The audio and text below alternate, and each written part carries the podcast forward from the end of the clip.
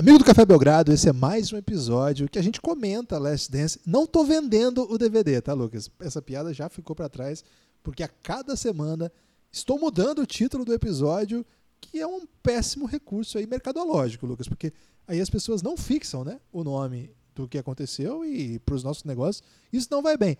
Por isso, e agora vai ser um grande elástico do bom negócio, eu venho aqui para pedir ajuda para os amigos do Café Belgrado vendo essa minha falta de tato para os negócios, pelo menos eles podem falar: bom, vou apoiar o Café Belgrado com essa falta de tato. Tudo bem, Lucas? Gostou dessa abordagem? Guilherme, eu adoro mais do que sua abordagem. Eu adoro sempre as maneiras que você tem de ganhar tempo, né? O ouvinte aí tá ansioso para ouvir o episódio do Last Dance, o episódio 5, né, que foi recheado de coisa. E aí, ganhando tempo, você fala uma frase aí de sei lá quantos minutos foram que ainda não disse absolutamente nada que veio, mas que já deixa todo mundo assim ouriçado para o que vem a seguir, né? É, e de qualquer forma, o que interessa aqui é passar o recado. E você passa o recado como ninguém, mesmo que às vezes demore. Eu gostei que a crítica que você fez à minha é, velocidade de raciocínio, ela trouxe consigo também uma, também uma ótima oportunidade de perder ou de ganhar tempo. Lucas, vem aqui para convidar o amigo ouvinte, antes desse lindo papo com o Larry Taylor, o alienígena, jogador olímpico da seleção brasileira, o primeiro. Você está falando isso, Guilherme? Você pediu para eu anunciar o Larry Taylor.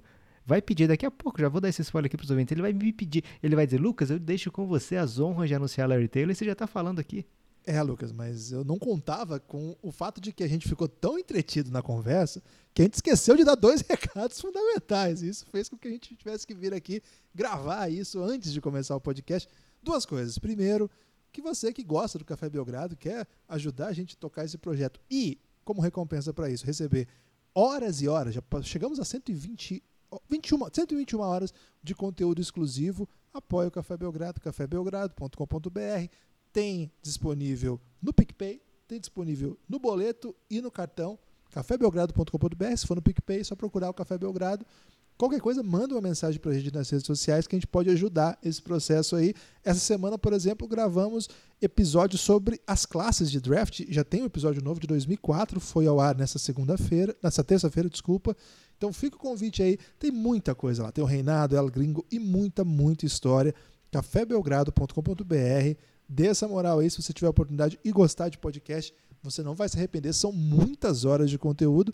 R$ reais você já tem acesso a todo o conteúdo de áudio. R$ reais você vem para o nosso grupo no Telegram, que está incrível. Vai ter Belgra Olimpíada agora, um campeonato de FIFA. Parece que eles estavam tentando fazer campeonato de LOL, Lucas. Eu, eu não sei do que se trata, mas não tinha dado quórum ainda.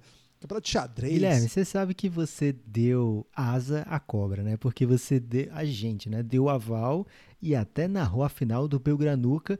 E você nem percebeu, Guilherme, que ali você estava abrindo as portas do Café Belgrado para o para os e-gamers. Agora o Café Belgrado é uma franquia que abraça os e-gamers. E vamos ser sinceros, Guilherme, a única competição que está tendo é de e-gamer, então a gente tem que abraçar mesmo. Ok, então você, se é um, você gosta de alguma das modalidades aí, manda uma mensagem pra gente que a gente vê se existe essa modalidade lá na Belgra Olimpíada. Essa é para quem faz parte do Giannis, que nesse momento está sendo chamado de Dontit, nosso grupo no Telegram. Lucas, faltou um outro recado também que você fica à vontade aí para dar. Guilherme, o que eu tenho que falar aqui é algo que deixa as organizações Café Belgrado muito felizes. A Serpinha é a única patrocinadora que ficou com o Café Belgrado, mesmo nesse período de crise, e a Serpinha também está fazendo a sua parte, giving back to the community, né, Guilherme? Está trazendo o inglês necessário aí, mas a ação da Serpinha é necessária, está doando milhares de litros de álcool em gel, 70% para hospitais paraenses, né? A Serpa é do Pará, cervejaria paraense, então muito obrigado à Serpa por estar tá fazendo isso pelos hospitais paraenses e também por ter ficado aqui no Café Belgrado, apoiando, sustentando também, fazendo parte, né, junto com essa grande comunidade de ouvintes que ajudam a manter o Café Belgrado, que são os principais patrocinadores.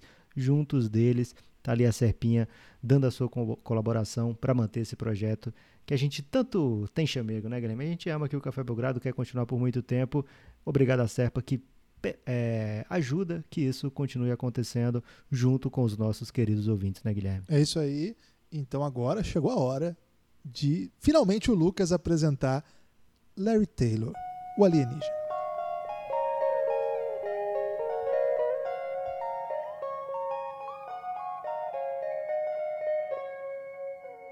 Café Belgrado.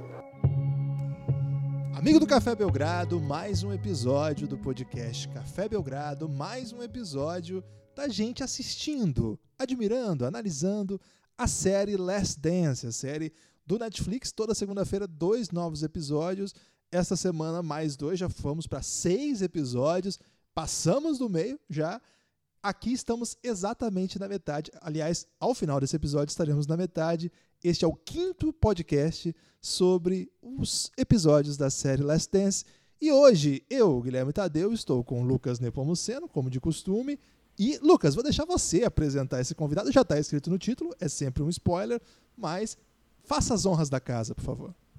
Olá, Guilherme. Olá, amigos e amigas do Café Belgrado. Já percebi que você está nervoso, Guilherme. Que você passou aí uns 40 segundos para falar que a gente está na metade da série Last Dance. É, você podia ter resumido isso aí, uma sentença simples. Mas eu entendo, Guilherme, porque a gente está aqui com um cara que é de outro planeta. A gente está aqui com o mais perto que a gente tem aqui, Guilherme, do ET de Varginha, do ET Bilu, que eu soube recentemente da existência dele, mas esse é o nosso alienígena, Larry Taylor, seja bem-vindo. Larry, conta pra gente onde é que você nasceu, cara. Primeiro, bem-vindo. Nossa, muito obrigado pelo convite, sempre prazer, prazer conversar com vocês. E eu nasci em Chicago, né? Chicago, 1980. E bem na época, né, do Chicago Bulls começar, fica bom, né? Então, sei muito bem como era Chicago aquela época e torcida, todo mundo amando Michael Jordan e basquete. Era uma fase muito legal. Olha aí, Lucas. O homem nasceu em Chicago nos anos 80. Isso é tipo um sonho de criança, né? Se você todo, todo fã de basquete, onde que você gostaria de ter passado aí a infância? Bom, Chicago anos 80 acho que estaria bom pra mim. Imagina e era um sonho nos mesmo, anos 70, velho. Não ia pegar nada. nos anos 2000, então. Quem nasceu em Chicago nos anos 2000 só vê derrota. Larry, era um sonho mesmo? Como é que era ser uma criança em Chicago nos anos 80 apaixonada por basquete? Ah, para mim era, nossa, era uma coisa muito bom, porque eu, tipo, com 5, 6 anos, eu já estava começando a ver as coisas do basquete, eu estava gostando de ver na televisão. Aí eu vi o, primeiro, meu primeiro ídolo do basquete foi Michael Jordan, o primeiro jogador que eu fui assistir na televisão e eu falei, nossa, eu quero jogar igual esse cara. E eu acho que para mim, para um, para alguém que seja jogador do basquete, quem é melhor para ter como ídolo do que Michael Jordan, sabe? então, para mim foi perfeito. É, Larry, você pegou lá os anos 80, assim, o Michael Jordan ainda não era campeão, mas já era o principal nome da NBA, fazendo, sendo scoring champion, né, todo ano. É, e você começou também a pegar aquele para falar um pouco aí do que já passou no, nos episódios até agora, a gente sempre com a visão aqui do Brasil do Michael Jordan, mas você tinha uma visão diferente, né? Você estava lá assistindo, torcendo por aquele Chicago Bulls. Como é que foi aquela passada do Chicago Bulls pelo Detroit Pistons? Tinha aquele realmente aquele ódio de quem morava em Chicago por aquele time do Detroit Pistons e aí depois aquela lavada de alma quando finalmente conseguem eliminar os seus algozes? Exatamente, eu acho que todo, todo nós que morava em Chicago, a gente odiava Detroit, porque o Michael Jordan e os Bulls não conseguiu passar para eles, né? Toda vez a gente achava que eles iriam chegar a ser campeão, mesmo que eu era criança, eu odiava Detroit. Eu amava Isaiah Thomas, mas de, o time de Detroit eu não gostava de jeito nenhum, que eu acho, nossa, eles são muito bons, são melhor do que a gente. E mesmo que eu sendo criança, tipo, eu lembro exatamente como era minha cabeça, falei, nossa, Detroit, eh, de novo, de novo. E quando eles conseguiu passar por eles, nossa, foi, tipo, esse momento parece que foi um, um título para a gente, sabe? Eles passam por Detroit, a gente sabia que eles não iriam perder depois do que isso, sabe? Tipo, ah, isso que estava atrapalhando eles, e aí depois eles começam, né? Eles, os campeões, o three-peat aí, finalmente por causa do, do que aconteceu com Detroit é, conseguiu mais, os títulos depois. Ô Larry, nessa época aí, era fácil conseguir ingresso para o jogo? Já era caro igual era hoje? Você conseguia ir no ginásio? Como é que era isso? Não, eu não fui assistir nenhum jogo do Michael Jordan. Eu fui. Eu assisti todo na tele, televisão, lá, em, como eu, eu, morava em Chicago, todo passava no canal aberto lá do Chicago mesmo. Então eu assisti todas as noites, quando passava o jogo. Minha mãe achou que eu era louco, que eu não, nunca perdi nenhum jogo, assisti todos. E, e na época minha família não tive muito dinheiro para fazer as coisas, ir no jogo. E estava e também começa a esgotar os ingressos quando o time ficou bom, né? Aí, primeiro jogo do Chicago Bulls eu fui foi ano 94 e quando o Michael Jordan não estava mais, mas vale a pena porque eu queria ver os Scottie Pippen também. E nem foi no ginásio do Chicago, fui no estádio, no estádio do Indiana Pacers, que é também perto do Chicago. A gente foi lá para Indiana para assistir ele jogar contra o Chicago, que era mais fácil. Eu dizer assim, que o início hoje do, é, do, do episódio já começa com já começa com uma paulada na nossa cabeça, né? Que é a homenagem ao Kobe Bryant. É, deu para ver que eles ouviram, né? O Kobe antes de, de fechar o documentário e, sabendo da tragédia, evidentemente prepararam essa homenagem. O episódio começa contando um pouco da relação dos dois, como que o Kobe é, dedicava-se tanto a aparecer o Michael Jordan, né? Ele até fala que as coisas que eu tenho assim que eu peguei deles, tem sempre essa graça do Kobe Bryant e já começa com essa com essa bem pesada assim, né? Mas ao mesmo tempo uma, uma bela homenagem, é um dos grandes e acho que nunca ficou assim dúvida de que de todos os jogadores que apareceram depois do Jordan, o Kobe foi aquele que acho que mais pegou mesmo, assim, o, o que era que era o Michael Jordan mesmo, né? Os, até os fundamentos, mas mais do que isso, né? A mentalidade. A gente compara o, o, Jordan com tudo que tem de bom da NBA depois. E muitas vezes o que é comparado com ele fica ruim para quem é a comparação, né? Porque é o Michael Jordan. Então não é essa, não é isso que eu tô falando, não é que o, o, o ele seguiu os passos para ser o Michael Jordan, não é isso, mas tinha isso, né, Lucas? Essa mentalidade do Kobe, é, talvez, talvez não, acho que inegavelmente o maior discípulo do Jordan, né? É isso, Guilherme, e não é por acaso, né? Porque como você viu no episódio, o Kobe, é até um dos Nepo Points aqui, eu já vou antecipar, né? É, o Kobe fala no documentário que o Jordan deu abertura para ele, é, queria perguntar sobre o turnaround, né, uma maneira mais eficaz de fazer o seu turnaround, etc. E ele disse que o Jordan dá uma resposta bem completa, bem específica, bem complexa. E aí Além disso, ele fala: Ó, oh, você pode me ligar quando quiser, né? E aí, no belo discurso do Jordan no memorial do Kobe no Staples Center, esse ano, o Jordan fala como o Kobe ligava direto para ele, né? Para falar de basquete, para conversar, para perguntar como é que fazia isso, como é que era aquilo e tal. É, e ele fala brincando lá no memorial que meio que se arrependeu de ter dado essa abertura pro Kobe, né? De, ó, oh, você pode me ligar quando quiser, mas aí quando ele vier, era tipo 3 da manhã, dia de jogo, e o Kobe estava lá ligando e conversando de basquete com ele. É, então não é por acaso, né? O Kobe ele sabia exatamente o que ele queria fazer e eu acho que o Larry tem muito a falar disso porque era a frase que se ouvia. Aqui no Brasil a gente ouvia muito essa frase, né? Ainda se fala hoje. Imagina lá no auge, né? Be like Mike. É, todo mundo queria ser como Michael Jordan, né? Então o Kobe ele era é, aquele cara que enquadra na NBA, no maior palco, queria ser o Michael Jordan. Então ele tinha o mesmo estilo com seus companheiros, né? De, de falar palavras duras mesmo para os seus companheiros, é, de ser agressivo em quadra, de ter trash talk, mas também queria aquele, aquela bola final, né? O remesso final. E lógico, os movimentos eram muito parecidos, né? Quando você vê vídeos em comparação de movimentos do Jordan, movimentos do Kobe, tem editores de vídeos que fazem cada coisa belíssima, né? Então, realmente é um jogador mais parecido com o Michael Jordan que a gente viu na NBA, pelo menos na minha opinião, não só da maneira de se portar fora de quadra, mas também de de dentro de quadra, né, os seus movimentos, né, lembravam, tinha aquele aquele que do jeito do Michael Jordan jogar. E Larry, como era esse mantra que existia, Be Like Mike? Era o que estava na cabeça de todo mundo mesmo? É, eu acho que, com certeza, todos os jogadores queriam ser Michael Jordan, porque ele era o melhor, né? Eu acho que em todos os esportes você vai ter quem é o melhor, quem é o cara que todo mundo espera. E Michael Jordan era esse cara para todo mundo do basquete, tipo, a maioria dos jogadores do basquete. E que é legal com Kobe, que todo mundo pode falar que eu quero ser Michael Jordan, quero ser igual a ele. Mas quase ninguém vai conseguir chegar e jogar igual a ele, fazer as coisas do mesmo nível que ele faz. E Kobe Bryant foi um cara que conseguiu isso realmente, sabe? Ele usou, usou Jordan como um exemplo, mas ele conseguiu chegar no mesmo nível ou próximo do mesmo nível do que Michael Jordan, fazendo tudo o que ele faz. E você, como você falou, é muito parecido o jogo dos dois. E eu acho que foi, foi uma coisa maravilhosa que Kobe espelhou em Michael Jordan. Falou que quer ser igual a esse cara.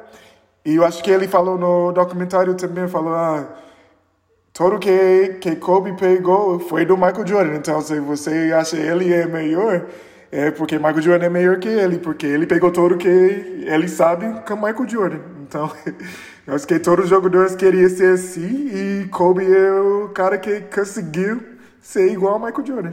Ô Larry, você jogou contra o Kobe é, depois na, nas Olimpíadas, você ficou na Vila Olímpica. Você tem assim alguma história do Kobe ou alguma lembrança que você tem de vê-lo em quadra? Ah, de ver em quadra, ah, ah, uma lembrança que eu tenho com Kobe, eu até assisti.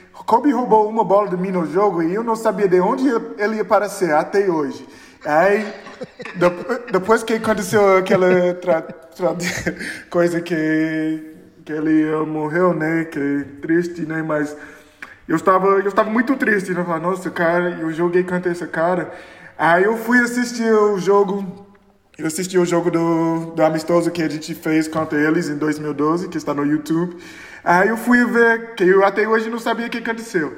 Aí eu fui ver o, o o tênis do Kobe saiu do pé. Aí ele ficou lá atrás arrumando o tênis. Aí não sabia, eu estava, eu estava com a bola, levando a bola e eu não vi de onde ele, ele apareceu do nada atrás de mim e roubou a bola. E aí eu vi realmente porque o tênis dele saiu.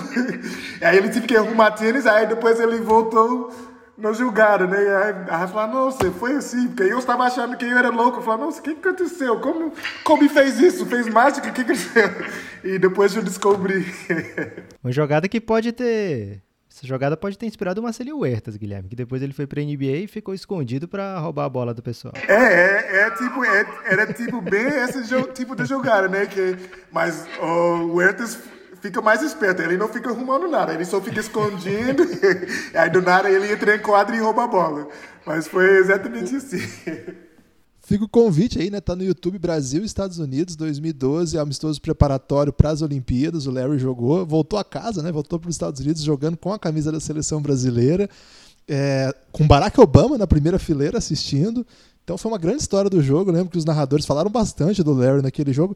E uma, uma coisa interessante também sobre esses garotos de Chicago que olhavam e queriam ser como o Mike é um outro grande amigo seu, esse amigão seu mesmo, né, Larry? Que é o Dwayne Wade, da sua idade mais ou menos, também de Chicago, na posição 2 também. É, você, você, já falou com ele sobre o Jordan? Como é que era o Jordan pro Dwayne Wade? Ah, eu que todo, todo a gente do Chicago, tipo, a gente nem precisava falar, todo mundo queria ser igual a Jordan. Eu sei, Dwayne não era diferente, ele, ele também queria ser igual a Jordan.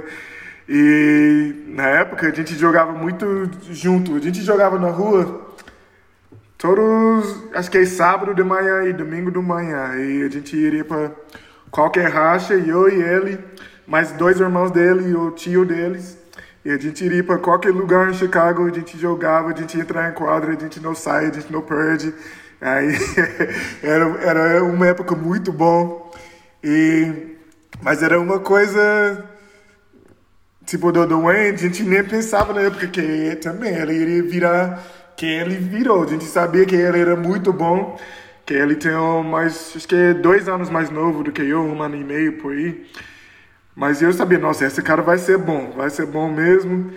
E ele virou um super estrela, foi três vezes campeão do NBA, não sei quantas vezes que é jogo das estrelas, mais do que dez vezes. E era uma cara também que inspirou muito no Michael Jordan na época. E era uma coisa muito engraçada até hoje a gente fala tipo, quando eles estavam, iria assistir aquele jogo que vocês falou agora, amistoso contra os Estados Unidos, e aí ele mandou um tweet falando, vai ser muito estranho assistir o meu amigo Larry Taylor jogando pelo Brasil contra os Estados Unidos. E, era muito engraçado. E aí a primeira coisa, quando, quando eu entrei em quadra, eu não tive conhecido o LeBron James pessoalmente ainda. E aí, antes dos jogos, a gente sempre troca alguma coisa, né? De, ban, uh, de bandeirinhas ou bonés, alguma coisa dá para outro país. E foi eu e LeBron que trocou. E a primeira coisa que o LeBron falou é: o Dwayne manda um grande abraço para você. Eu falei, nossa, que legal, mano. Você meteu um mano lá pro LeBron James? Ô, Lucas, acho que a gente nunca teve mais. A gente nunca teve tão perto do LeBron, hein, Lucas? É, estamos, a dois, estamos a dois passos de LeBron agora, Guilherme. Depois eu conheci LeBron, mas não dá para falar dessas coisas agora. Na, nas festas, depois que eles foi, foram campeões, eu estava lá com eles na balada, coisas assim. Isso é outro, para outro podcast, não dá para falar agora, não. Tem que ser um podcast para depois das 24 horas. Isso aí. Não dá para deixar aberto, não. É, Guilherme, algo engraçado desse episódio 5, não é bem engraçada a palavra, mas algo é, relevante é que é um, um, prato cheio, né? Mas não é, sei lá, um prato cheio de feijoada, um prato cheio de macarronada.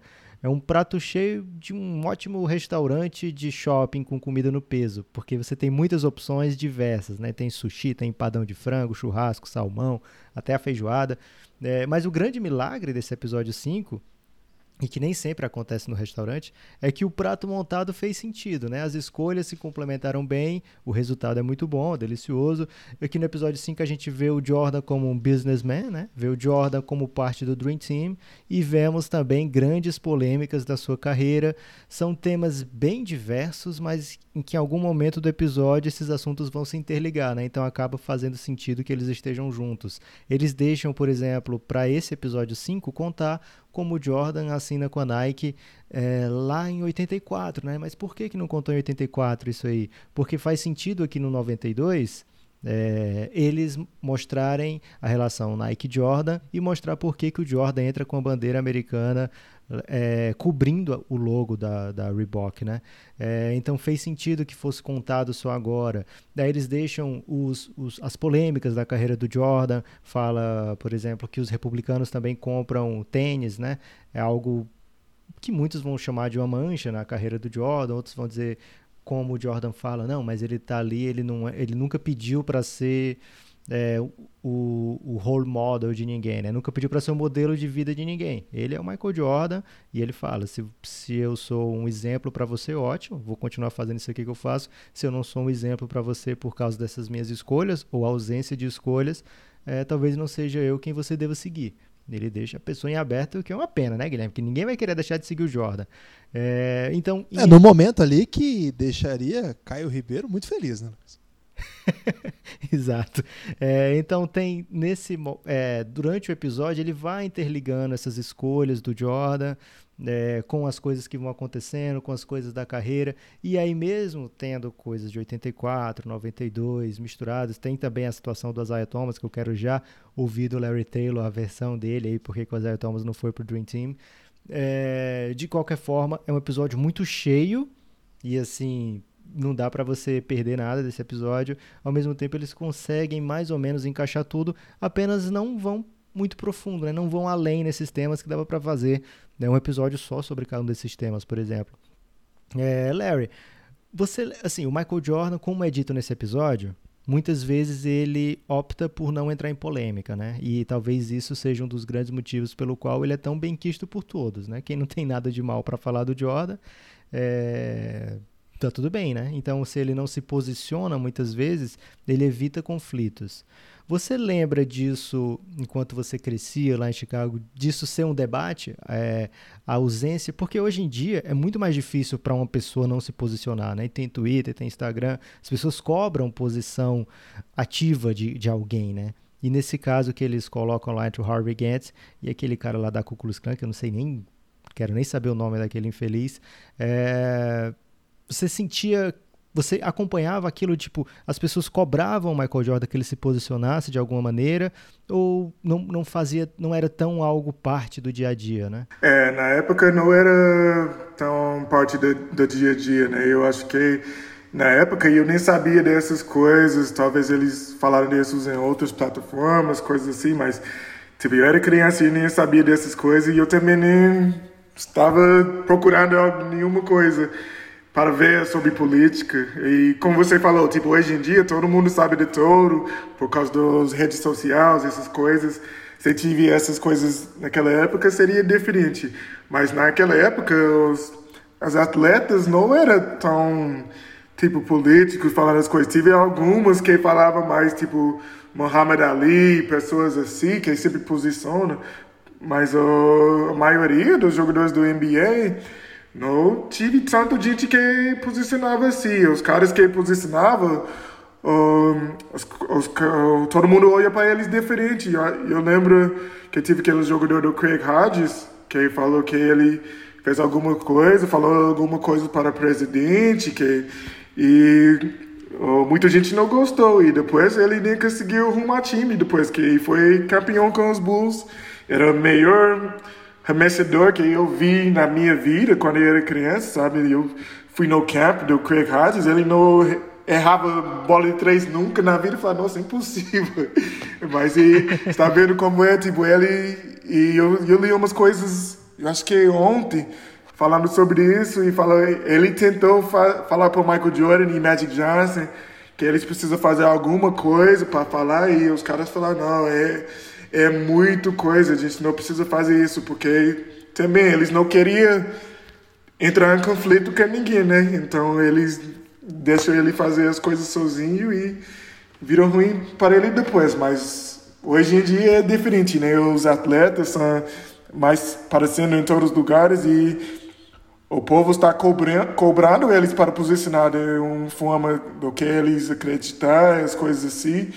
Então era é épocas completamente diferentes. Talvez se Michael Jordan estivesse jogando agora, ele iria ter que falar alguma coisa, porque as pessoas ele fica cobrando. É. Larry, sobre esse aspecto que na verdade é também político, mas é, é no aspecto que mostraram ali é muito cultural. É, como que a Nike construiu essa imagem do Air Jordan, muito ligada inclusive ao hip hop e a a cultura americana, usando, por exemplo, o Spike Lee para fazer videoclipes. E aí o Spike Lee também bota o Air Jordan nos filmes dele, né? Mostram dois filmes ali do Spike Lee com o Air Jordan, como assim, o protagonista da cena era o Air Jordan, né? Assim, ah, então ficou uma coisa muito é, muito marcante nesse episódio, né? A relevância que, o, que essa marca teve ali. É, nesse aspecto, como que você acha que ali na época que você era criança, o hip hop surge assim como uma, uma cultura tão ligada ao basquete. Hoje, pra gente, é muito claro isso, né? É muito ligado. O hip hop tá muito próximo ao basquete. Nós estamos falando aqui com um cantor, Lucas. O Larry é um compositor aí do hip hop também, trabalha em várias vertentes da música. Então, como é que Cantor foi não, isso? Guilherme é um artista completo. Ele compõe, canta, produz. Produz, é. E de vez em quando faz triple-double aí no NBB. Um dos maiores recordistas de triple-double na história do NBB. É, jogador olímpico, né? Mas o principal mesmo é cantor, né, Léo? Mas assim, como é que era isso, Léo? Como é que era essa cultura ligada ao basquete na sua juventude ali, quando você já começou a entender um pouco mais de hip hop, de aspectos culturais? Assim? Eu acho que eu acho que tipo assim, o, o basquete já era uma coisa que todo mundo jogava dentro do na comunidade urbana, né? Jogava basquete era uma coisa que todo mundo gost, gostaria de fazer. E como o NBA estava crescendo, ficando no auge nos anos 80 mesmo, que entrou Magic Johnson e Larry Bird, aí todo mundo que era mais novo dava para eles espelhar esses caras. Aí você veja os caras, Magic Johnson, Magic Johnson, Larry Bird. Não sei se vocês já viram um comercial, tipo, ele estava fazendo um rap. Magic Johnson, Larry Bird, Isaiah Thomas, Bernard King é do Converse e eles fazendo rap. Então, é, não sei se, se vocês não assistiu, entra no YouTube depois para procurar esse vídeo aí, que é muito legal. Até Larry Bird fez o rap. E, e aí já começou por aí, com Converse. E todo mundo usava Converse e Adidas. Esse, esse rap tinha poucas palavras por minuto, né? Daquele ali até o. É.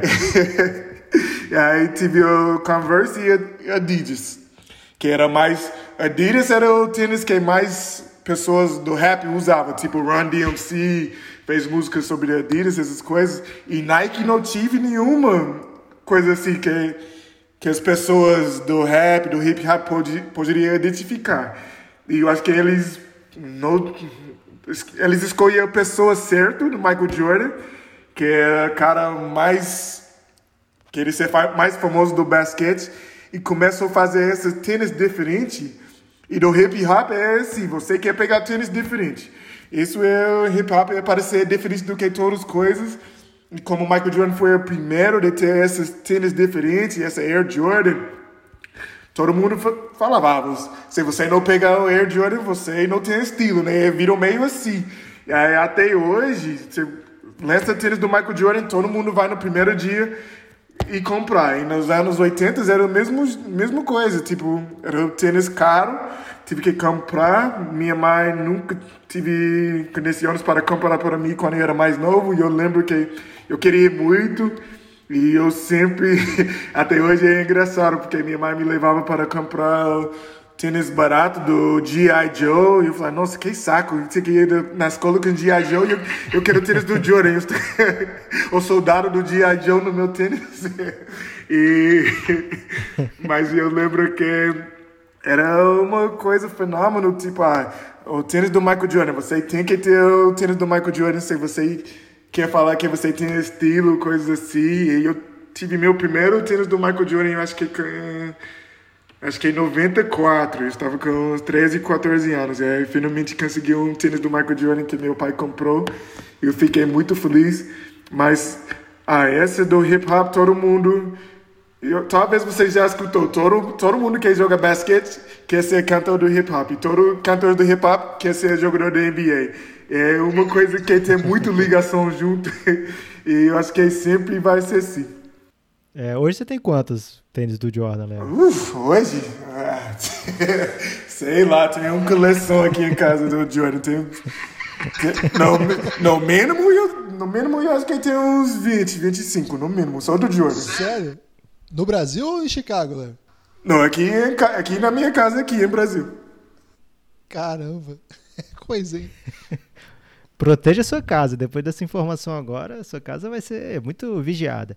É, a Nike, no futuro, ela vai se tornar não só a mais querida entre os jogadores de basquete, mas como a mais rica das marcas também, né? É, e eles vão lançar ainda a Jordan Brand, separada, que vai também se tornar uma das mais poderosas. Isso lá em 84, como o Larry falou agora, ninguém usava Nike, né? Então, é, cresceram juntos a marca LeBron James e a marca LeBron James, não, Michael Jordan e a marca Nike. É, e ao longo do tempo foram só se fortalecendo, uma alimentando a outra, né? E chega lá nas Olimpíadas e o Jordan se sente é, quase violado de ter que usar Reebok, né? Então ele bola uma maneira criativa de que não causasse pânico, né? Porque ele tá com a bandeira dos Estados Unidos ali, super patriota, né? Quem é que vai dizer, não, tá errado, usou uma bandeira americana? Não, não podia ninguém reclamar, né? Então é, mas essa lealdade, né? O Jordan não se via atrelado a outra marca, não queria se ver atrelado a outra marca, é, como mudou, né? Ele nem queria conhecer a Nike, foi segundo o documentário foram os pais que insistiram bastante para que ele pelo menos desse a chance e eles falam, né? Ele ganhava mais duas vezes e meia mais do que qualquer outra pessoa do que quando do que os outros jogadores já de anos e anos lá com prática da NBA, chegando em finais, ganhando MVP, etc. E eu falei LeBron James porque LeBron também vai assinar com a Nike por um valor, hum, quando é novato, por um valor muito acima do que os demais jogadores, mesmo da Nike, ganhavam naquele período, né? Então, é, quando a Nike vê uma oportunidade dessa, eles pagam o que é necessário. É, Guilherme, deu tão certo a relação Nike e Jordan que em 2016 a Forbes estimou que o Michael Jordan, mesmo 18 anos depois da sua última temporada pelo Chicago Bulls, de receber 30 milhões de dólares a mais que qualquer outro atleta ativo ou aposentado é, em, pela, é, só de royalties, digamos assim, só com relação ao que vem da Nike, né? Assim, principalmente da Nike, mas todos os endorsements dele, é, porque a Jordan Brand virou algo assim gigantesco, né? Virou algo assim ganhou vida praticamente, né?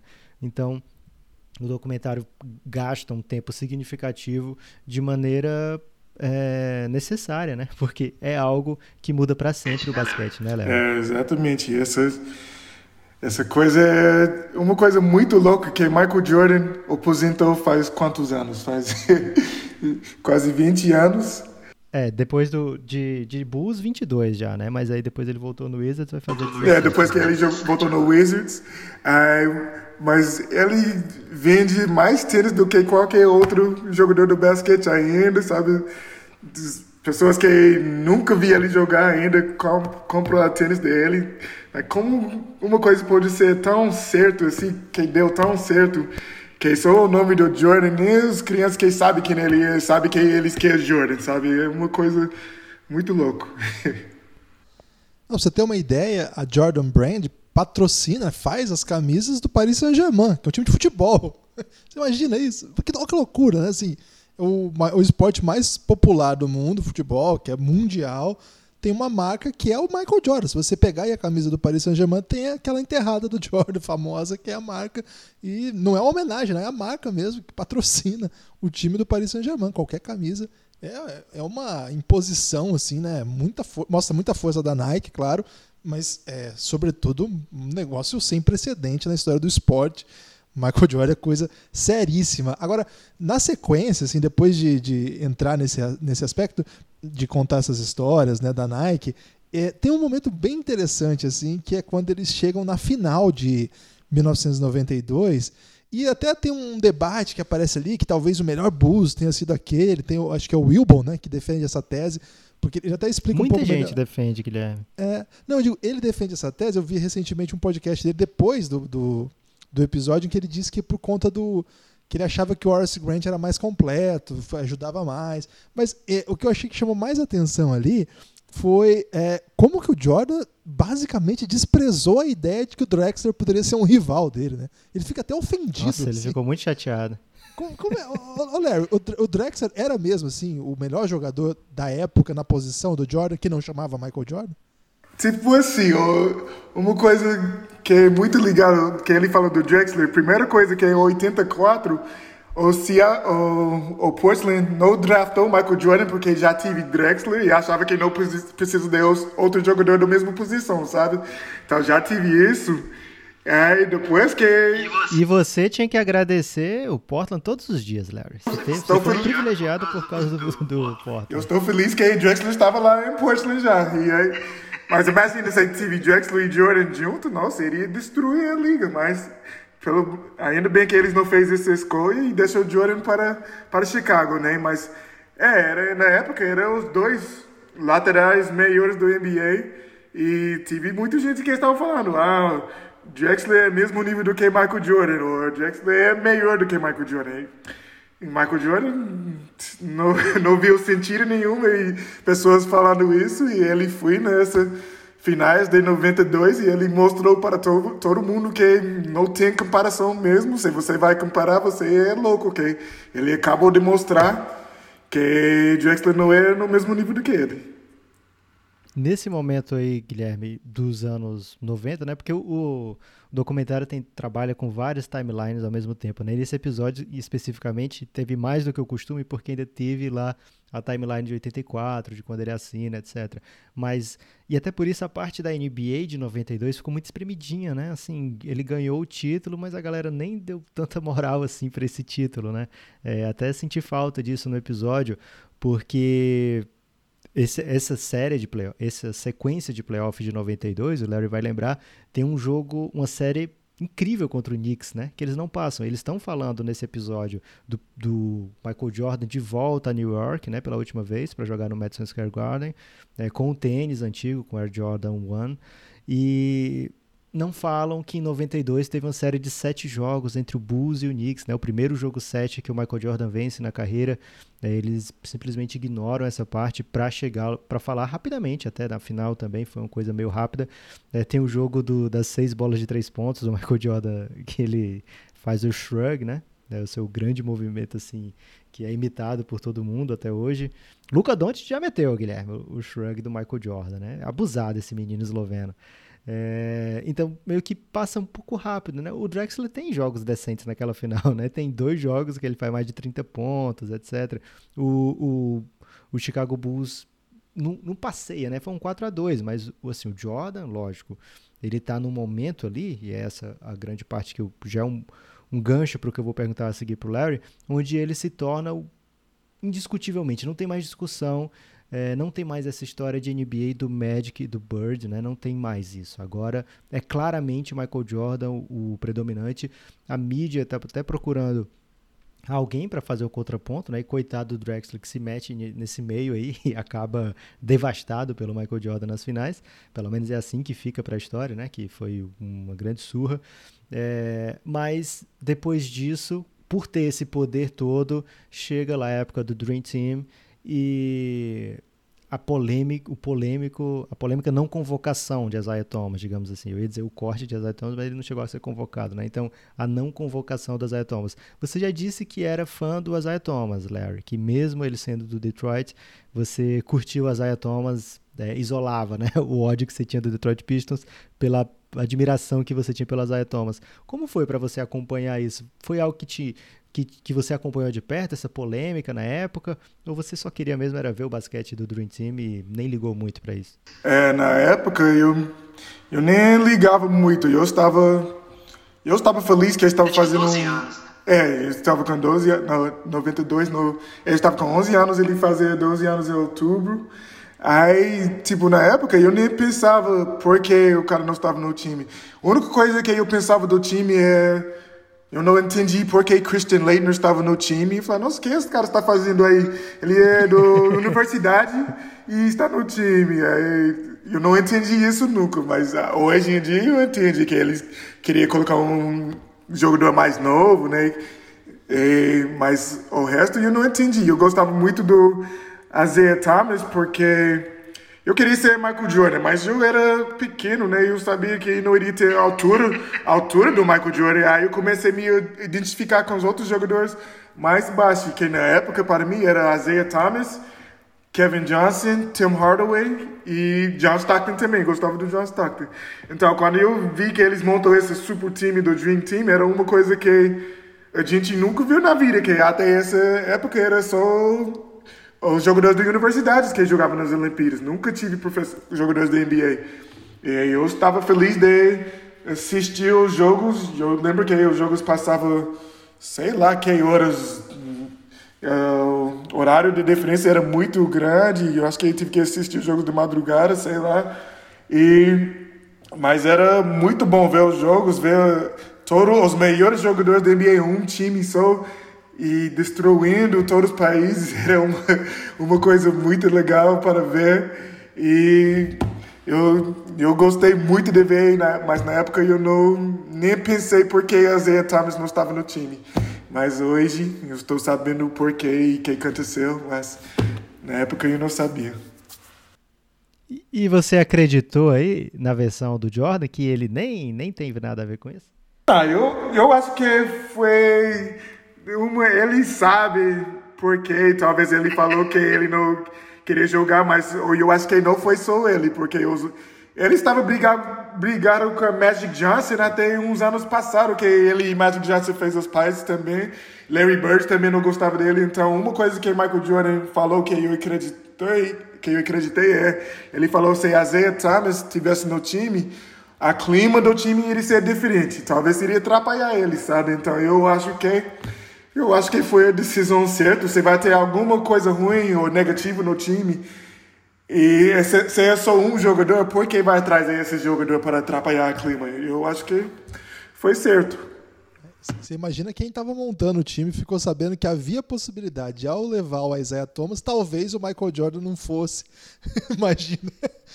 Acho que esse é o maior drama. Ele admite perguntar, né? Quem é que estava no time? Quem é que está no time? Ele disse que não falou o nome de ninguém, mas ele pergunta incisivamente quem é que está no time, né?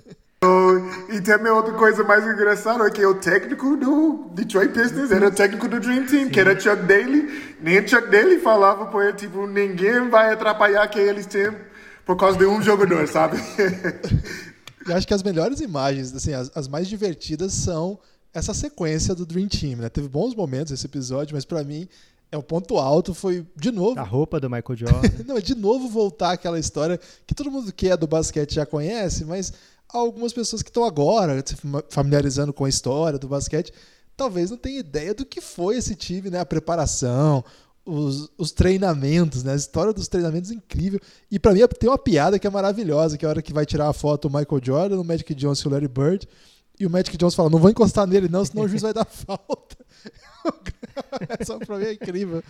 Ô, Larry, você já, assim, você tem histórias também de treinamentos que são pesadíssimos. Assim, por exemplo, você falou que vai direto para Chicago e até hoje eu imagino que deve ter algum racha lá. Você, você tem histórias assim de off-season, que você tá por lá e de repente você entra num ginásio e tá rolando um baita jogão assim? Ah, eu já. Eu acho que é a melhor racha que eu vi na minha vida, pessoalmente, foi em Chicago, que tive uma. Tem um lugar, tem um treinador ele é um jogador, um treinador, né? Que treina os jogadores durante as férias. E o local é lá em Chicago. Então vai muita gente. Michael Jordan treinava lá, Dwayne Wade treinava lá, Kobe Bryant, que ele virou famoso porque ele treinava Michael Jordan. Então, Tim Grover. Ok, Tim Grover, é isso mesmo.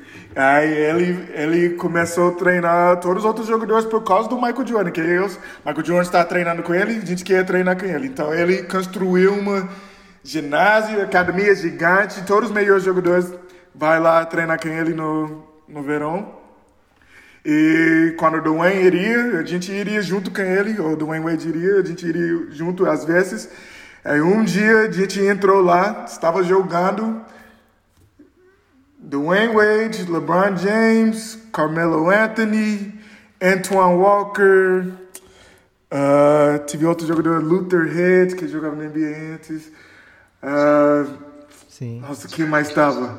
Mas, tipo, era pesado. Parece... Você se meteu nesse jogo aí, né? Não, eu estava só assistindo. Tipo, era só os jogadores da NBA. Eles não deixavam ninguém mais entrar, só os jogadores da NBA.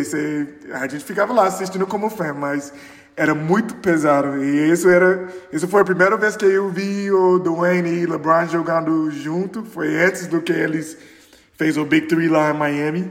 Mas lá nesse lugar sempre rolava e eles sempre tiveram que ter segurança na porta porque se alguém liga para uma pessoa e fala, oh, vem aqui agora, aí vem outro, vem outro, eles, ele lotar ginásio, mas nossa, essas rachas aí eram muito bom para assistir. Larry, é tão pesado o nível, assim, quanto, por exemplo, foi. Esse ano eu fiquei muito impressionado com aqueles 7, 8 minutos finais do All-Star Game. Pela primeira vez o All-Star Game foi bem competitivo, assim.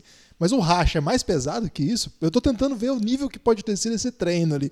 Porque, porque eles narram o Magic Johnson, o Michael Jordan, parece que foi bem pesado, né? Eles mostram algumas imagens só, mas parece que foi bem pesado. É, isso, isso eu acho que nunca vai ter uma clima igual essa que eles tiveram no primeiro Dream Team.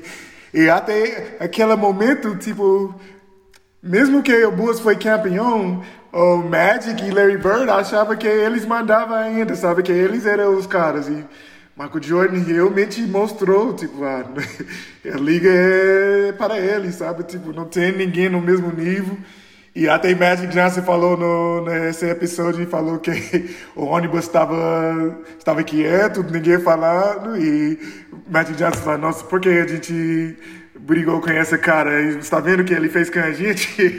tipo, uma coisa que esse momento todo mundo falava, nossa, passa esse botão para, para Michael Jordan, porque ele é o cara e não tive ninguém para brigar com ele para, para esse lugar, não.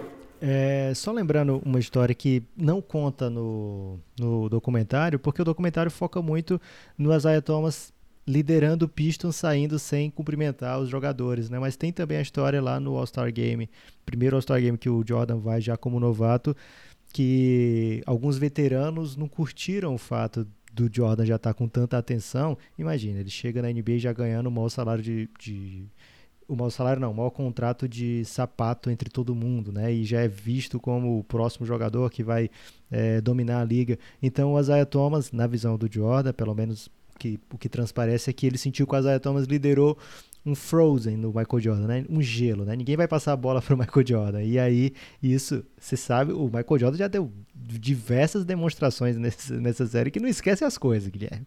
Então, se você apronta essa aí, Puro você rancor. apronta essa aí com o Jordan bem novinho, pode ter certeza que ele vai lembrar lá no futuro.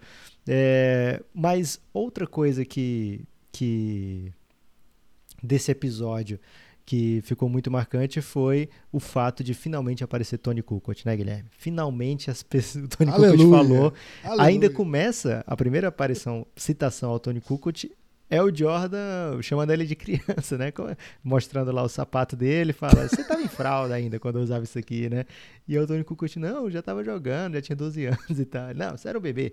É, mas depois, finalmente, o Tony Kukoc fala e palavras elogiosas, Guilherme. O, o time do Dream Team, primeiro tem lá no primeiro jogo, né? Foi o destino, né? Coloca o primeiro jogo logo é, contra a Croácia, anulam completamente Tony Kukoc, depois ele mostra os predicados, por que que ele era tão bem quisto pelo Jerry Krause, né? Porque que ele era um, um excelente jogador, visto como um futuro é, do Bulls, né? Na, na visão do Jerry Krause, ele podia ser o futuro do Bulls e o que, que ele poderia levar para esse time do Chicago Bulls, né?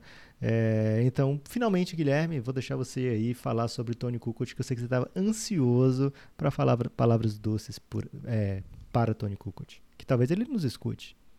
Poxa, é, um grande abraço aí para todos os ouvintes da Croácia, Larry. Nós temos uma audiência na Croácia que é incrível, Larry.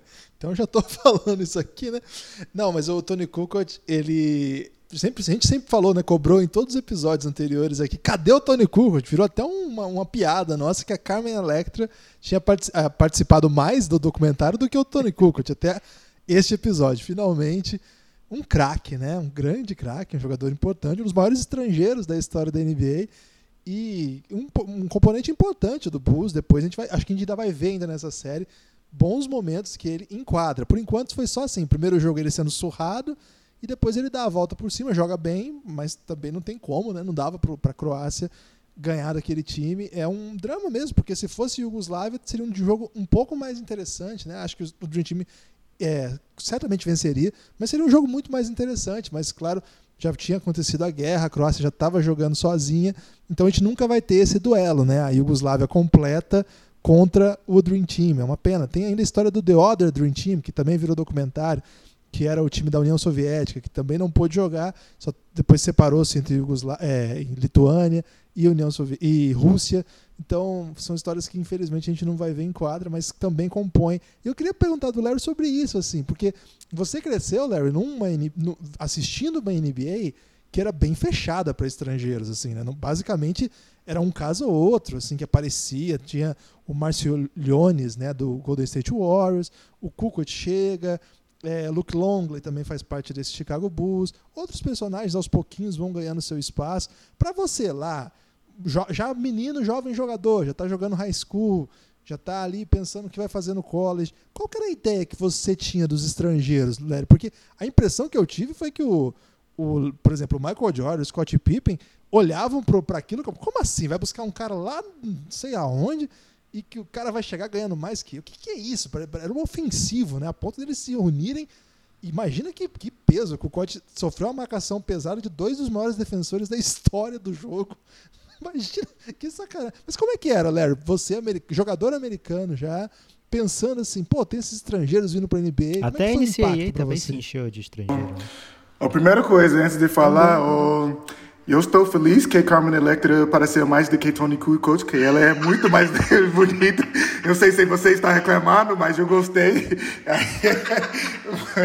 mas oh, na época, ah, tipo, como eu era muito criança, eu nem sabia muito dos jogadores estrangeiros. Eu lembro do, não sei que ano foi, Uh, acho que é 90, 91 que tive o Drazen Petrovic, que jogava no New Jersey Nets.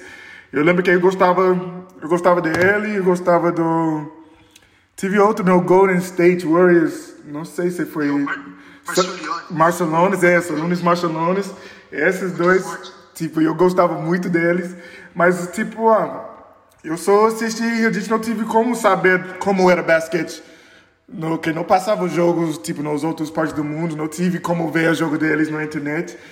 E aí, o único momento que a gente conseguia ver os outros jogadores estrangeiros era durante as Olimpíadas, sabe? Quando o Dream Team jogava contra, coisa assim. Aí a gente conseguia conhecer mais jogadores estrangeiros. Mas parte disso era só NBA e universidade. Tive os jogadores da universidade que todo mundo acha que ah, você deveria draftar um cara do NCAA do que um cara estrangeiro. E aí quando começou assim, o Bulls draftou Tony Kukoc. Primeira coisa, todo mundo vai ficar chateado porque não pegou algum jogador do NCAA. E depois que o, o Jerry Cross, que nem se dava tão bem com Michael Jordan e Scottie Pippen, fui lá negociando com o Kukoc para Kukoc ganhar mais dinheiro do que Scottie Pippen. Os caras não receberam bem isso não. E sabe, tu fala, nossa, essa cara do outro país, você está tratando ele melhor do que você tem aqui em casa. E por isso, Tony Kukoc tive que pagar por isso. O Tony Kukoc pagou por, por, por, por, erros do Jerry Krause, que eles não tiveram como jogar contra o Jerry Krause e defender ele. Então eles vão, ah, você acha que essa cara vai ser o futuro? A gente vai mostrar que a gente é mil vezes melhor do que ele. Então deu pena para Tony Kukoc que ele teve que sofrer. Nem ele sabia porque os caras estavam estava marcando ele assim tão forte, sabe? E depois ele ficou sabendo que era uma coisa que ele estava completamente fora, era uma briga entre os, os, os jogadores do Bulls e Jerry Krause e Tony Kukoc que foi inocente, um jogador fenomenal, maravilhoso, que tive que pagar por os erros de Jerry Krause. E o coitado fala até que ele ia para receber menos da NBA, né? Então ele não estava entendendo assim que ele estava é, tirando dinheiro de alguém, né? Ele, pô, tô fazendo um sacrifício aqui para ir para NBA porque é meu sonho de ir para NBA. Ele não sabia que a galera tava tão no veneno contra pois ele, é. Guilherme. Coitado. Só, só sublinhar assim sobre o Kukoc, aquilo que você falou, né? Um episódio com muita coisa então, assim, é incrível como episódio, porque tem muita coisa pra gente conversar, mas ao mesmo tempo, pinceladas, né? A própria história do Kukut, muito pouco explorada, e parece, assim, parece não, é um personagem incrível, né? Imagina, uma, num país que estava passando o que estava passando, um jovem talento monstruoso que consegue emplacar no melhor time da NBA. Cara, era uma história muito boa. Adoraria ter visto ele como um personagem, né? Como eles fizeram com Dennis Rodman, com Phil Jackson, com Pippen acho que caberia um, um personagem como esse. E acho que dos outros jogadores todos, talvez seja o único que tenha tamanho para isso, né? Vai ser um Hall da Fama, é, é, um Hall da Fama do basquete. Então, assim, é um. É acho que é uma das coisas assim que fica muitas coisas pelo caminho, né? As pinceladas vão ficando, então abre muita coisa, não fecha nada, mas já lança boas histórias. Espero que ele volte ainda nessa série. Me tornei o grande defensor do Kukoc desse documentário, Lucas. Pode continuar. É, eles abrem o documentário com o duelo entre Kobe e Jordan no All-Star Game, que foi o tema do início do episódio, né?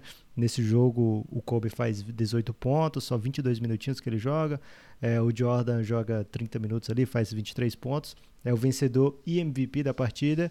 É, isso é aquela chance, né? O último jogo das estrelas do Jordan. Mas não, né? Quando ele volta no Wizards, é, ele volta e participa de mais dois All-Star Games. Num deles, no primeiro, o Kobe é o MVP, vence o jogo, o Jordan é titular e tal, mas não não não consegue levar melhor. Mas o, a grande história de All-Star Game entre eles, e talvez até o Larry lembre, é o de 2003, porque tem uma, é, um jogo muito disputado, e aí o Jordan já está bem melhor do que em 2002, né? Tá no, jogando um All-Star Game bem bacana dele, tá o jogo 130 e tanto, a 130 e tanto, o leste vai remontando até que chega, não, podia ser a última bola do jogo, faltando 3 segundos, e o Jordan mete um fadeaway, que seria um game winner espetacular, marcado até pelo Sean Marion, grande momento do Suns, sempre aparece perdendo nessa série, é, marcado pelo Sean Marion, tem um turnaround, faltando 3 segundos, cai a bola e o ginásio assim vem abaixo, né, todo mundo queria que acabasse ali, mas ele deixou 3 segundos, e foi uma bobeira, porque no time dele tinha o Jermaine O'Neal que faz uma falta ridícula no Kobe Bryant. É, o Kobe tentando a bola no desespero, o jogo ia acabar ali, mas ele faz uma falta, aí o Kobe é, faz cestas que leva o jogo para prorrogação e lá o, o Oeste acaba vencendo. É, então, apesar de ser uma, uma história né, meio condensada, é, aliás, que se intercala muito pouco, tem interseção pequena, né? Kobe e Jordan na NBA ao mesmo tempo, Porque o, o Kobe entra, vai ser relevante lá em 98, que é o último ano que o Jordan está saindo. Depois ele vai ser tricampeão, o Jordan não está na NBA, né? Então, é, tem, fica faltando, assim, né? Só em 2002 ele vai ser campeão Jordan da NBA. Mas não, eles não convivem, né? Não, por isso até dá para ter essa relação de irmão, né? Como ambos falam, né? É, em momentos diferentes, mas ambos falam que era uma relação de irmão mesmo. É, porque a gente sabe, pelo espírito competitivo do Jordan, se tivesse tido uma final entre eles aí, essa amizade ia acabar muito rápido, Guilherme. É, mas o, apesar de ser pequeno, eles têm boas histórias na NBA juntos, né? E, e que bacana que eles têm essa história, porque é, são dois nomes gigantes da NBA, né? Dois nomes que carregam a NBA, né? O Jordan até hoje carrega, mas principalmente nos anos 90, na virada, né? Quando a NBA se torna uma coisa mundial.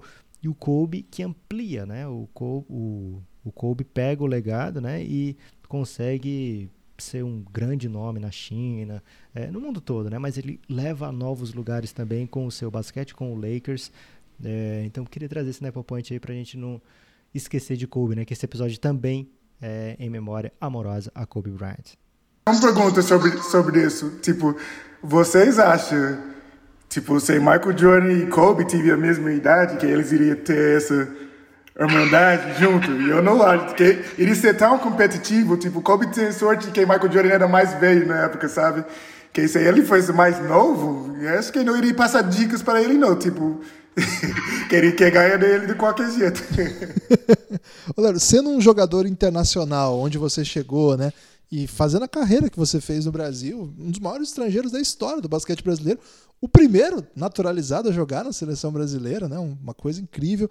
Como é que era chegar nos lugares, sendo o estrangeiro, sabendo de tudo que se esperava, justamente por isso que o Lucas falou, né? Porque esses personagens construíram uma imagem do basquete dos Estados Unidos que assim supera a fronteira, supera qualquer ideia de, olha, esse, eu contratei o um americano, o americano tem que ser o Kobe Bryant do nosso time, tem que ser o Michael Jordan do nosso time.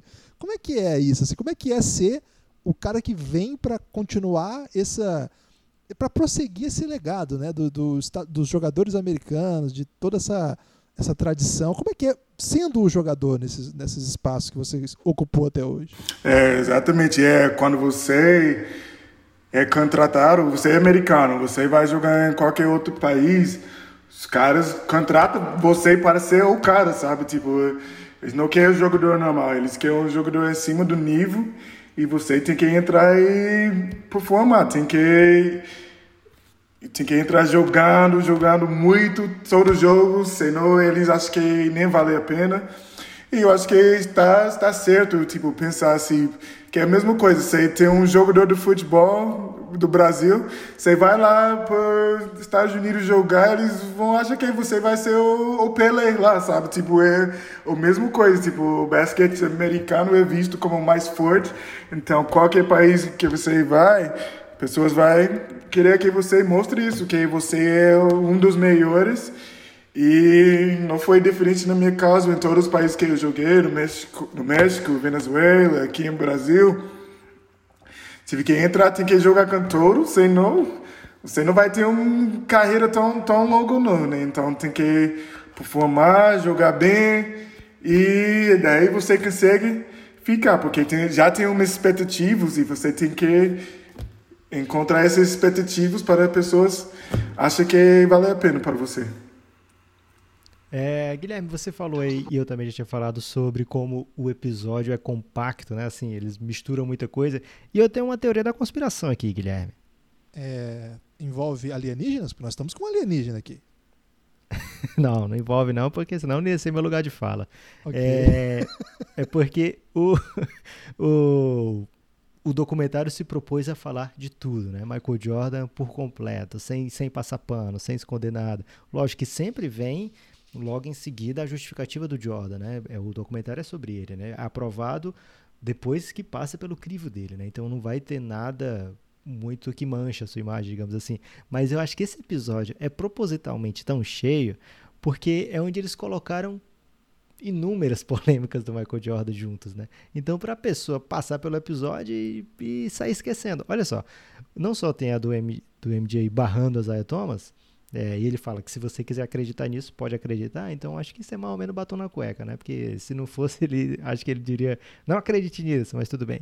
É, ele tem a fala do, dos republicanos também compram tênis, que de maneira geral, ok, beleza. É, é muito super saudável você ter uma pluralidade né, partidária, etc.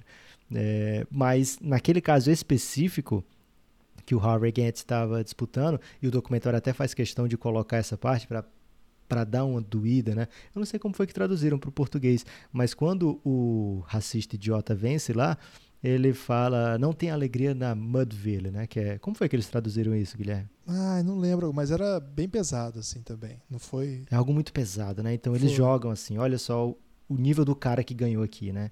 É, eles realmente nessa parte eles mostram é, o que que o Michael Jordan deixou de defender, né? O que que ele, o que que ele poderia ter usado o seu status? Não quer dizer que fosse vencer, né? Não, tal, provavelmente não mudaria um resultado, mas mostra que ele decidiu não é, falar, né? Não tomar partido ali naquele momento por também, e aí eles mostram todo o background, mostram a explicação do Jordan é, os motivos por que ele não, não, não tomou partido, motivo é, pelo como se construiu a sua marca, né? Algo muito poderoso em todos os pontos. É, o Larry deu um insight para a gente também de que como não adianta botar na conta do Jordan, né? Porque não era só ele que não falava, né? Era raro o jogador que ia lá e, e tomava partido, que se posicionava, né? É, também tem a, a, polêmica de que ele cobrindo a marca da Reebok, apesar de eu achar essa muito sutil. E tem outra que ele se chama de Deus, cara, no meio do episódio e depois na memória se arrepende, assim. é, então acho que eles, ele fala, ele se chama de Deus e os companheiros de time tudo. É verdade, ele fala isso o tempo todo, não apaga não. É, é, isso já em 98, né? E ele já era tratado como Deus ali, né? Então, vamos, vamos no momento de brincadeira, digamos assim. Mas eles colocam, acho que tanta coisa assim que as pessoas se não pensar, não lembrar, nem lembrar que ele se chamou de Deus nesse episódio. Te... Gostei dessa conspiração, mas falta ainda a como eles vão explicar aquele, aquela parada dele, se vão tocar nas teorias das apostas, tal, né? Então, talvez eles tivessem guardado para esse momento. Isso aí era um assunto na época lá? É, ele ia postar, era assunto. Então eu e as outras coisas que aconteceu depois que ele não sei se ele eles mostrou quando ele aposentou a primeira vez essas coisas ainda. Não, episódio 6. É, mas... assistir, né? Foi... É, não, é, nem, nem, nem, vou falar que aí vou começar a confundir, vou confundir as coisas aí. então vou, meio eu fico quieto, mas é muita gente sabia dele postando essas coisas e foi um grande assunto. E uh, o pessoal começa a pensar se ele estava envolvido com outras coisas, né? Mas é, foi um grande assunto mesmo. O, o, acho que a parte final ali do documentário ele, de hoje, né, episódio 5, ele vai construindo assim. A, a, agora é a Last Dance não só desse time do Chicago Bulls, mas é o primeiro episódio depois que o Jordan falou assim: bom, se o Phil Jackson não volta, eu tô indo embora também. Então, acabou, vai ser minha última também, eu não vou voltar. E o Jerry Krause fala assim: bom, ok, é uma decisão sua. Você não precisa fazer isso. Você está fazendo porque você quer. Eu só tô avisando que o Phil Jackson não volta. E aí, Larry, instala-se ali uma, uma comoção nacional, né? Meu Deus, é a última chance de ver o Michael Jordan. Você lembra desse momento, desse último ano do Michael Jordan? Não, na verdade, eu, eu lembro de algumas pessoas falando, ah, talvez Michael Jordan vai parar de jogar, sempre saindo na mídia, mas eu não acreditei, mas também eu não sabia de todas as outras coisas que estavam acontecendo atrás, né? E que eles mostram agora. Mas eu, eu sabia, todo mundo falava, ah, esse pode ser ótimo ano do Jordan. Até quando ele fez essa aquela bola que ele foi campeão em 98, que todo mundo falava, isso vai ser ótimo remessa, que jeito perfeito de sair, de aposentar, que ele ganhou o jogo 6 lá em Utah. E mas eu, eu não acreditei. Eu sempre achei que ele tinha um chance, que ele iria voltar no, ano, no, no mesmo ano, no campeonato seguinte, e aí não voltou, mas na época já tive muita gente falando que iria aposentar mesmo. É, o Lucas, ali começa a aparecer um monte de celebridade, né? Ali, name drop do episódio foi monumental. É verdade. Né? É, o Last Dance não, não faz...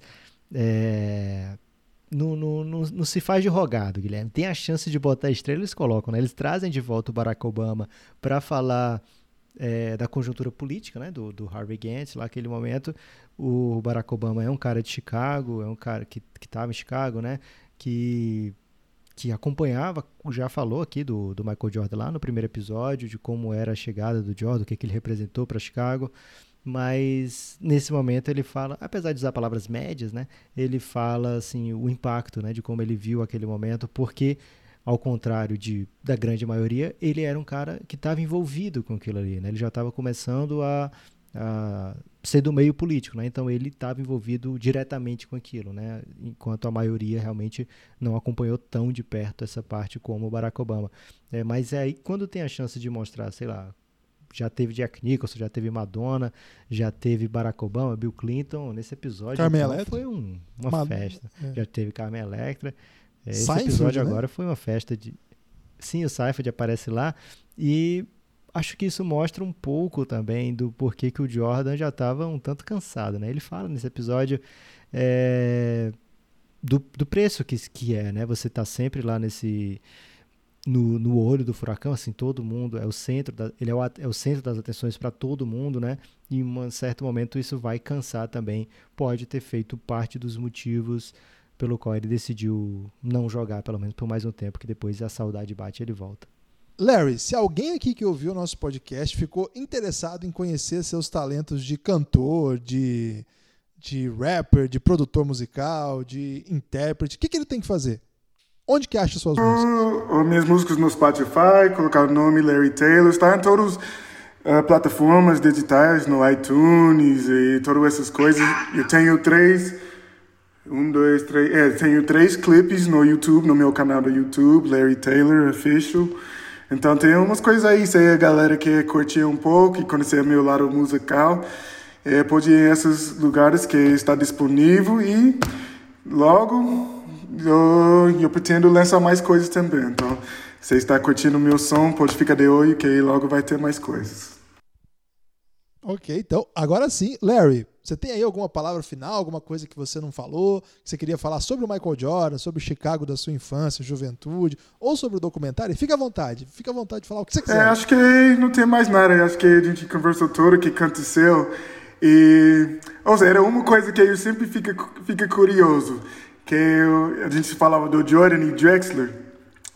E aí, quando ele, o Nike foi contratar Jordan, e Drexler morava no Portland, que era perto do, do base do Nike, que é lá em, em Portland também, eu acho. Então, imagina se eles pegavam Drexler para tentar fazer essa marca igual que eles fez o Jordan. Tipo, eles escolheu pessoas certo, deu todo certo.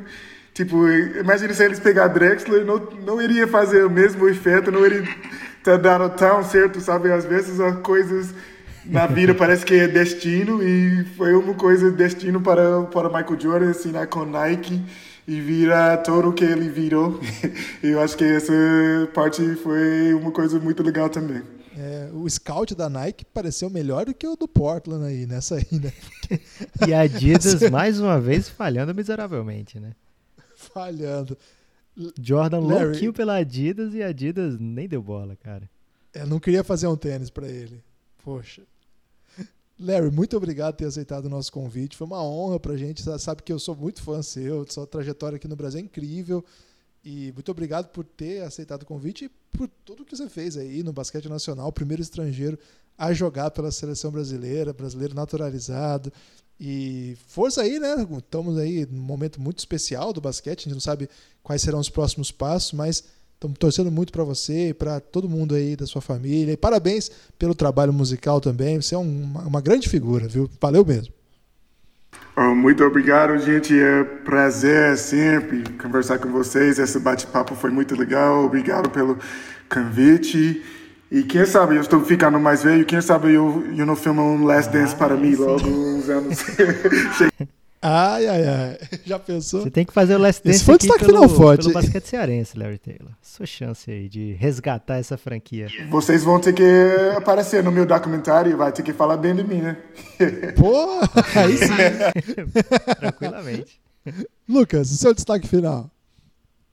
O meu destaque final, Guilherme, eu vou até pedir ajuda pro Larry também para ele dizer se ele concorda ou não. Muita gente coloca esse time de 92 do Bulls como melhor, apesar de dos times de 96 e 97 terem um, pouco mais de vitórias. Né? Esse de 92 ganhou 67 partidas e o de 96 chegou a ganhar 72 e o de 97 69, né? Então tem um pouquinho a mais, mas já no fim ali da carreira do Jordan, tem um momento que é onde a NBA dá uma diluída, porque aparecem novos times na NBA e ficam vários times mais fracos, né? Porque tem que dividir o talento. O Chicago Bulls permanece intacto, mas muitos times acabam perdendo seus talentos, né? Ou então é, ficam vários times com pouco talento pro, pro nível NBA, para disputar em alto nível. Então, são temporadas que tem vários times lá na rabeira mesmo, né? E os times se enfrentam várias vezes, então o Bulls acaba tendo muitas vitórias contra times bem fracos nessas duas últimas temporadas. O Larry que viveu realmente lá, né? é, vendo di diariamente, né? Como ele disse que não perdi um jogo. Qual é o melhor Bulls, Larry, para você? É 97. Mesmo que tive mais, mais times, eu acho que o quinteto mais forte que os Bulls já tive em todos os tempos. E quando tive esses cinco jogadores na quadra, era mais forte do que qualquer outro time de que o Bulls tive, era 97. E quando eles usavam o quinteto que era do Rodman, Kukoc, Scottie Pippen, Michael Jordan e Ron Harper. Tipo, para mim era... Eles não tiveram ponto fraco, todo mundo defendia Tony Kukoc fazia todo, um pivô 4 que consegue levar a bola. E, está vendo? Eles não tiveram armador, tipo, como eles pessoas falam, ah, precisam de um armador para ser campeão. E esses times mostrou completamente que não precisam de um armador. Se todo mundo consegue levar a bola, tipo, por que precisa de um armador? O único cara que não levava a bola era o Rosman. Mas Kukoc levava, Pippen, Jordan, Harper. E por isso eles conseguiram jogar esse triângulo tão bem, porque todo mundo passava bem, levava bola, então não tive posição fixa. E por mim, por isso, esse time era o melhor, 97. Então tá dado o veredito, Guilherme. Você mudou sua posição, Lucas? Não, eu não. Meu time também não? sempre foi 96, 97, mas tudo bem. Mas é porque muita gente defende, né? Você, você Segundo... até falou, né, que o Michael Wilbon fala no documentário, o Bill Simmons também falou recentemente no podcast que ele prefere o time de 92, é, mas, cara, como é que dá para competir o, o essa segun, esse segundo tripit tem o Tony Kukoc, né? Então é difícil você achar um jogador desse nível compondo elenco. Cara, tem os principais Jordan e tem e o Rodman. Dennis Rodman ainda, né? É. Perde, perde o Horace Grant, mas tem o Dennis Rodman. Pega tipo a 92. Aí tem Paxson, que é melhor arremessador.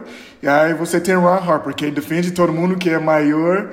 E aí em 92 eles têm Horace Grant, mas aí em 97 tem Dennis Rodman e tem Kukoc, sabe? Tipo, eu acho que tive muito mais versatilidade nesse time de 97. E até uma galera já mais experiente. O segundo Sim. Wilbon, segundo o Wilbon, quando ele falou isso pro Michael Jordan, o Michael Jordan falou para ele: sai daqui, sai da minha frente. o Jordan discordou né, de que a 92 é melhor, viu? O meu destaque final é pedir para que você continue aí seguindo, compartilhando o Café Belgrado, cafébelgrado.com.br, se você quiser apoiar o Café Belgrado. Temos muitos conteúdos lá para quem quiser mais, saber mais assim sobre NBA, muitas histórias lá, cafébelgrado.com.br.